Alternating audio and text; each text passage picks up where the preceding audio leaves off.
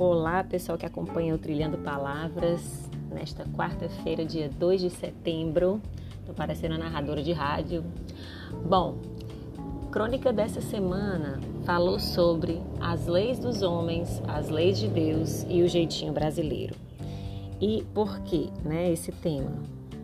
Conversando com um amigo meu, a gente questionava que nesse período de pandemia da Covid-19 é, ficou sendo trouxa aquele que seguia todos os protocolos de segurança, né? Ah, você ainda tá assim, não sai para lugar nenhum, tá presa. Pois eu já saí, já me aglomerei, já não sei o quê. Enfim, eu achava até engraçado, né? Porque eu entrei nesse radicalismo mesmo, né? Eu me isolei, o distanciamento social mantenho até hoje, uso máscara direto. E achei curiosa essa inversão, né? Culminando com a foto de domingo da Praia de Ipanema, que quem ainda não viu tá lá no meu blog, na crônica, né? Que eu, que eu vou ler hoje para vocês, falando e mostrando essa aglomeração que parece até carnaval no Rio de Janeiro. Então vamos à crônica. As leis dos homens, as leis de Deus e o jeitinho brasileiro. Detalhe que leis dos homens e leis de Deus e jeitinho estão todos, todos entre aspas. Está acontecendo algo muito curioso com o jeitinho da população brasileira.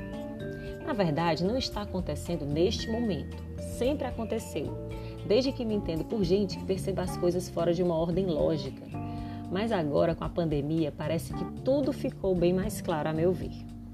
Crônica densa, polêmica, que vai articular o jeitinho brasileiro, aspas, com as leis dos homens, aspas, e quando se fala de leis dos homens, tenha certeza de que estamos falando de lei que protegem homens, brancos, ricos e héteros. E ainda com as leis de Deus, parêntese, temo que só por falar em leis de Deus eu já seja castigada. Não por ele, Deus, que se estiver me lendo e me vendo, há de ver que eu sou meio trôpega em seus mandamentos, mas que tenho um bom coração com intenções boas. Pois bem, Nesse período de pandemia, eu segui bem direitinho o que mandou as, a lei dos homens. Digo a ciência, o meu governador, o meu prefeito, o secretário de saúde do meu estado. Não saí no lockdown, mantive o isolamento social pelo tempo determinado e o distanciamento eu ainda mantenho. Só saio com máscara. As duas vezes que fui ao shopping fui com máscara e face shield, coisa linda, viu?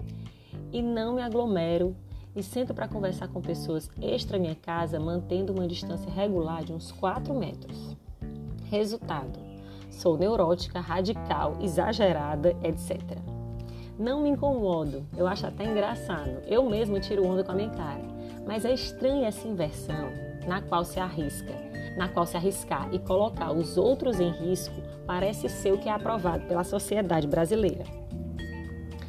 Por outro lado, deixo bastante a desejar quando o assunto são as leis de Deus.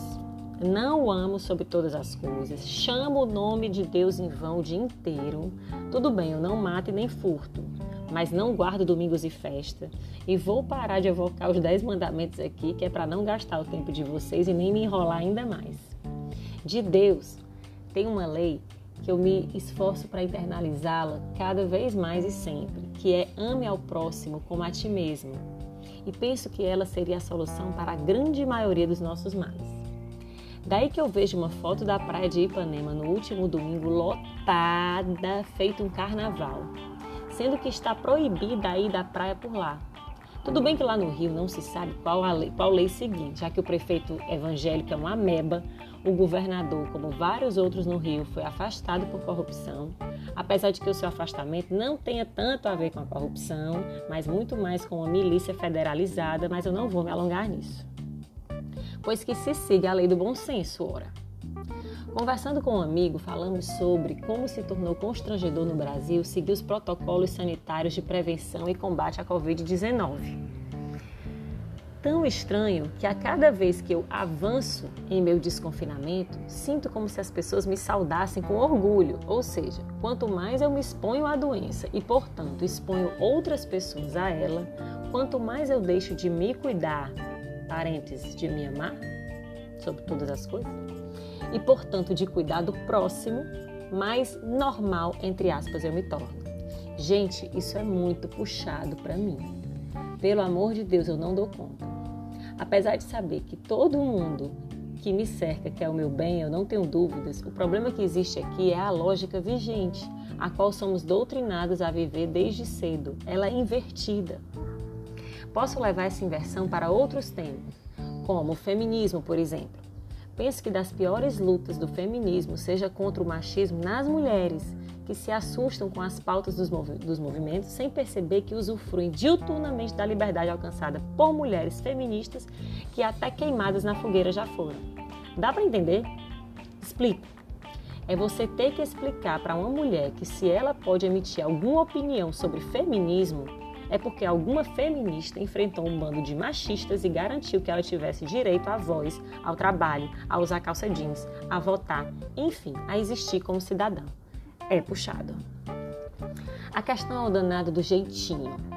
Aqui no Brasil, seguir as leis dos homens, essas, claro, cheias de ressalvas já mencionadas, mas é sempre bom reforçar, é fazer papel de trouxa. Enfrentar uma fila imensa sem tentar furá-la de alguma forma, sem tentar contactar um amigo do primo, do marido, da fulana, do dono da festa que vai te fazer pagar meia e furar as 200 pessoas que, iguais a você, ops, iguais não, claro que você não é igual. Você não merece aquela fila. Parêntese. Também quero entrar na mesma fila se você enfrentar essa fila, você é um otário. Posso elencar vários exemplos, desde se fingir de grávida ou dizer que a mãe doente está esperando no carro para não pegar a fila do banco, até se passar por morador de Fernando de Noronha só para não pagar a taxa de estadia de preservação da ilha e ainda de quebra conseguir um baita desconto na passagem. Brasileiro é bicho escolado mesmo, esperto que só ele. São essas pessoas, ou pelo menos muitas dessas, que vão à missa, ou ao terreiro, ou a qualquer lugar onde mora a sua fé. São essas pessoas que apedrejam sobre nós com julgamentos a palavra de Deus. Não consigo me esquecer da criança estuprada e grávida, do quanto ela sofreu na mão de pessoas más que pregam a palavra de Deus, que se, ela, que se ele estiver aqui mesmo, onde dizem que ele está, ele deve estar absolutamente constrangido com o seu uso em vão. É moda no Brasil ser devoto, e absolutamente fora de moda ser honesto. Veja bem, falar de honestidade é um assunto delicadíssimo no Estado-nação com índices de desigualdades sociais terríveis, com o racismo nas alturas e o machismo que estupra uma mulher a cada hora. As leis não foram feitas para proteger mulheres, pretos e pobres, mas apenas para puni-los e culpá-los. Sei que tocar nesse assunto e não aprofundar é leviano e pode gerar muita confusão, mas ele não cabe no espaço desta crônica, não hoje. Se quiser entender um pouco mais do que eu digo, leia o livro Lugar de Fala da Djamila Ribeiro. É pequeno, fininho, mas absolutamente necessário. Necessário, inclusive, não só para entender sobre feminismo e machismo, mas para entender sobre o feminismo negro, que é completamente diferente do feminismo branco. Tá lá. Quanto a mim e todas as leis, seguirei cambaleante, tentando me encontrar no lugar onde haja afeto, empatia, abraços, depois da vacina, claro. Lugar onde eu encontre compreensão, mesmo onde haja discordância de opinião, parêntese. E isso eu venho encontrando dentro da minha família e é a coisa mais linda do mundo.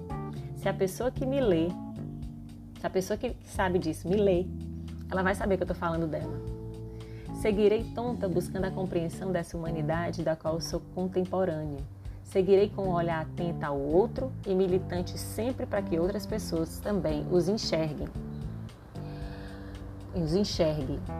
Por fim, estou desconfinando-me, mas vigilante, para não ser irresponsável, para não desafiar um inimigo que não vejo e que pode ser bem mais forte do que eu e do que os meus. Que Deus, se Ele estiver, que me proteja e proteja muito mais a quem tem muito menos Salvo engano, essa era a palavra de Jesus, que certamente seria comunista, pois dividia tudo o que tinha, mas isso é tema para depois. Essa foi a crônica desta terça-feira, um pouco densa e polêmica. Se você quiser ler e se deixar nos comentários, passa lá no blog parissodeida.com.br, que eu vou adorar saber tua opinião. Beijo e até quarta-feira que vem aqui no Trilhando Palavras.